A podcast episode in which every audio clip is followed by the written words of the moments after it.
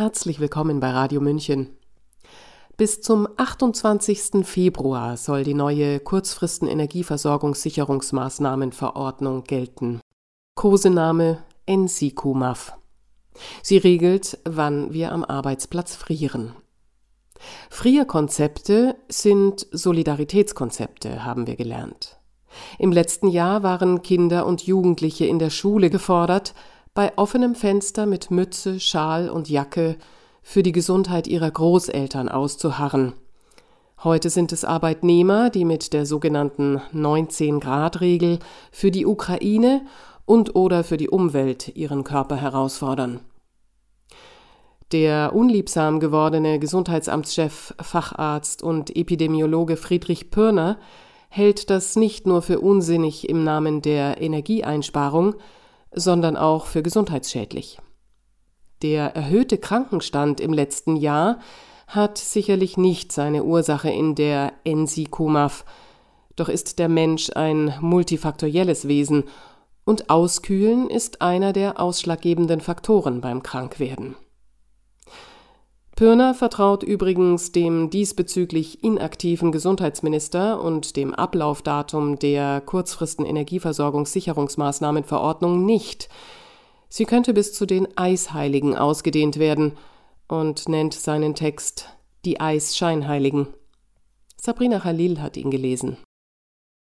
Nach der NSIQ-MAF darf im Arbeitsraum in einem öffentlichen Nichtwohngebäude die Lufttemperatur für körperlich leichte und überwiegend sitzende Tätigkeit auf höchstens 19 Grad Celsius geheizt werden. So regelt dies Paragraph 6 Absatz 1 Nummer 1 der Verordnung. Aber wer regelt nun tatsächlich die Temperatur? In vielen öffentlichen Gebäuden, vor allem in denen der Verwaltung, sind Modernisierungsarbeiten regelmäßig ausgeblieben. Hohe, unterkellerte Räume ohne digitalisierte Heizungsregler sind eher die Regel als die Ausnahme. Diese Räume speichern zuverlässig Kälte und Feuchte. Es bedarf der Hilfe eines Hausmeisters, um die Zimmertemperatur korrekt abzulesen. Eine Unterschreitung der maximal erlaubten 19 Grad ist keine Seltenheit. Und so frieren nun Büromitarbeiter für die Ukraine. Mit dicken Jacken, Stiefeln, Decken, Heizlüftern und Wärmflaschen behelfen sich die Ausgekühlten. Kann das Sinn machen?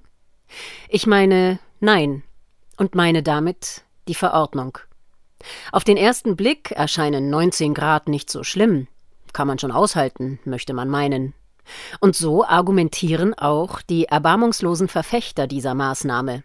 Immerhin, so wird rechtfertigt, fröre der Bauarbeiter auf dem zugigen Bau ja auch. Da soll man als Bürosachbearbeiter nicht so verweichlicht sein. Aus ärztlicher Sicht muss ich hier allerdings Bedenken anmelden.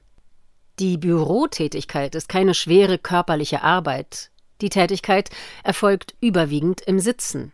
Der unbewegte Körper kühlt schnell aus. Zwiebellook kann dagegen helfen, das ist richtig.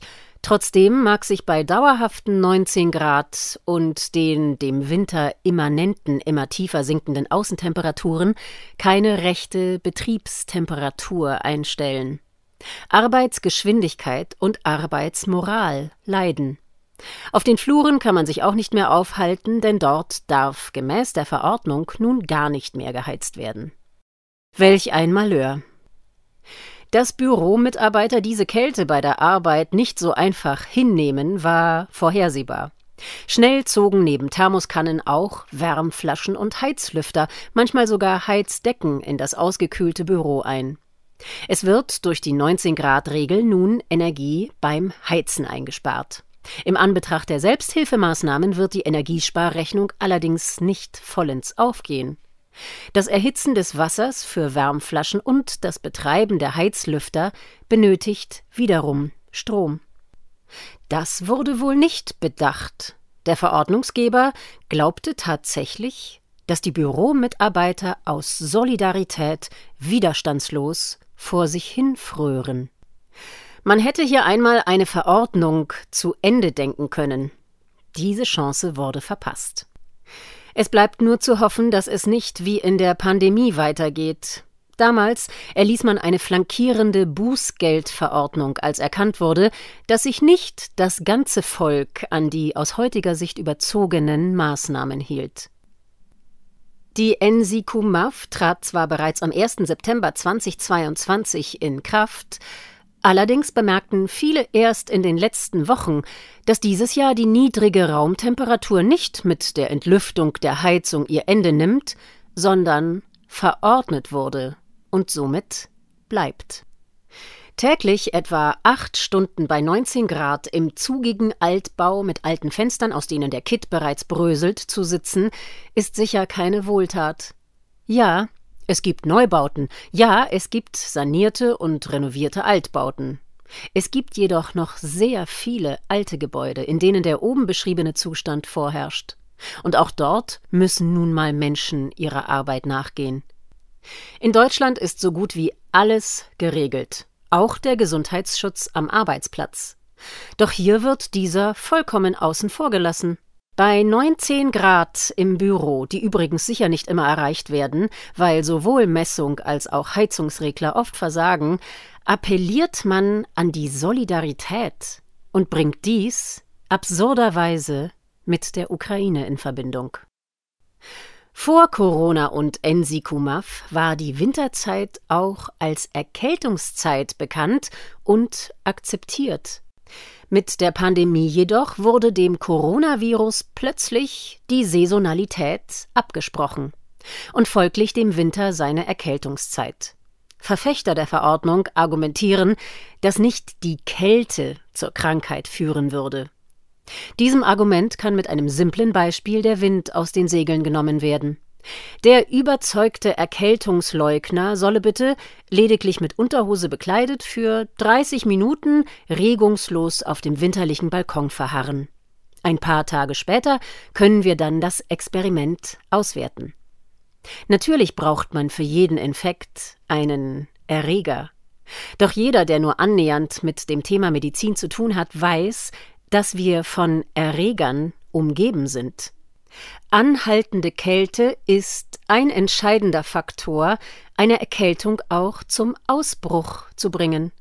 Catch a cold, eine Erkältung bekommen. Dieser englischsprachige Ausdruck erklärt es sehr gut. Klar, wer das nicht hören will, der lehnt diese Tatsache ab.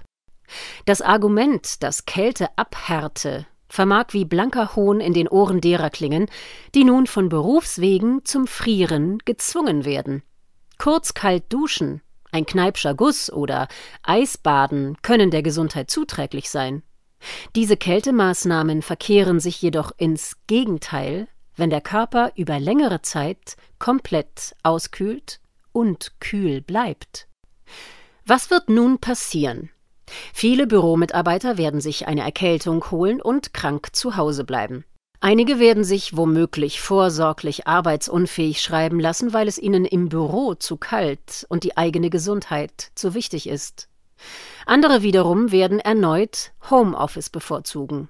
Womöglich wird der Arbeitgeber selbst wieder vermehrt auf Homeoffice zurückgreifen lassen und es gegebenenfalls anordnen. Vor allem dann, wenn es draußen nun noch kälter werden wird. Denn jeder Mitarbeiter, der von zu Hause aus arbeitet, spart Energie in der Arbeit. Und darauf kommt es ja an. Nein, nicht auf das Einsparen von Energie an sich. Es kommt darauf an, die Verordnung irgendwie zu erfüllen, egal wie sinnlos das auch sein mag. Zu guter Letzt sei hier auf eine Folge hingewiesen, die jedem Mieter oder Vermieter bekannt sein dürfte. Die Vermieter haben Sorge, dass der Mieter aus Sparsamkeit nicht genug heizt oder zu wenig lüftet. Der Mieter hat ein Problem, wenn in seinem Heim der Schimmel an den Wänden Einzug gehalten hat. Auch Bürogebäude sind davor nicht gefeit. Und damit meine ich nicht den Amtsschimmel, dieser ist nicht gesundheitsgefährdend. Gemeint ist der Schimmelpilz, dieser findet an Wänden und Decken von feuchten und kalten Gebäuden geeignete Lebensbedingungen. Schimmelsporen in der Luft können eingeatmet werden und stellen ein nicht zu unterschätzendes Gesundheitsrisiko dar. Hier drängt sich nun die Frage auf, wie es um den Gesundheitsschutz am Arbeitsplatz in Deutschland steht. Mit Blick auf die Drangsalierungen, die am Arbeitsplatz während der Pandemie im Namen des Gesundheitsschutzes erfolgten, mag man antworten wollen, dass dieser sehr hoch sei. Bei Betrachtung der möglichen gesundheitlichen Auswirkungen der Ensikomaf bleibt man jedoch fassungslos und grübelnd zurück. Auch ob die Verordnung wie geplant am 28. Februar 2023 außer Kraft tritt, bleibt mit Blick auf die unzählige Male verlängerten Infektionsschutzmaßnahmenverordnungen abzuwarten. Und was ist nun aus den Lüftungskonzepten, die ihrer Grundidee nach sinnvoll sein können, geworden? Regelmäßiger kurzer Luftaustausch, das sogenannte Stoßlüften, ist förderlich für die Raumluft am Arbeitsplatz und der Gesundheit zuträglich. Die Konzentration der Keime, zum Beispiel Viren und Pilzsporen in der Raumluft, sinkt hierdurch und frischer Sauerstoff wird angereichert. Wer aber wird nun freiwillig eiskalte Luft in einen kaum beheizten Raum hineinlassen? Sie hörten die Eisscheinheiligen Nichts für unsere Gesundheit von Friedrich Pörner, zwangsversetzter Gesundheitsamtschef, Facharzt und Epidemiologe. Sabrina Halil hat gelesen. Mein Name ist Eva Schmidt und ich wünsche Ihnen wärmende Gedanken. Ciao, Servus.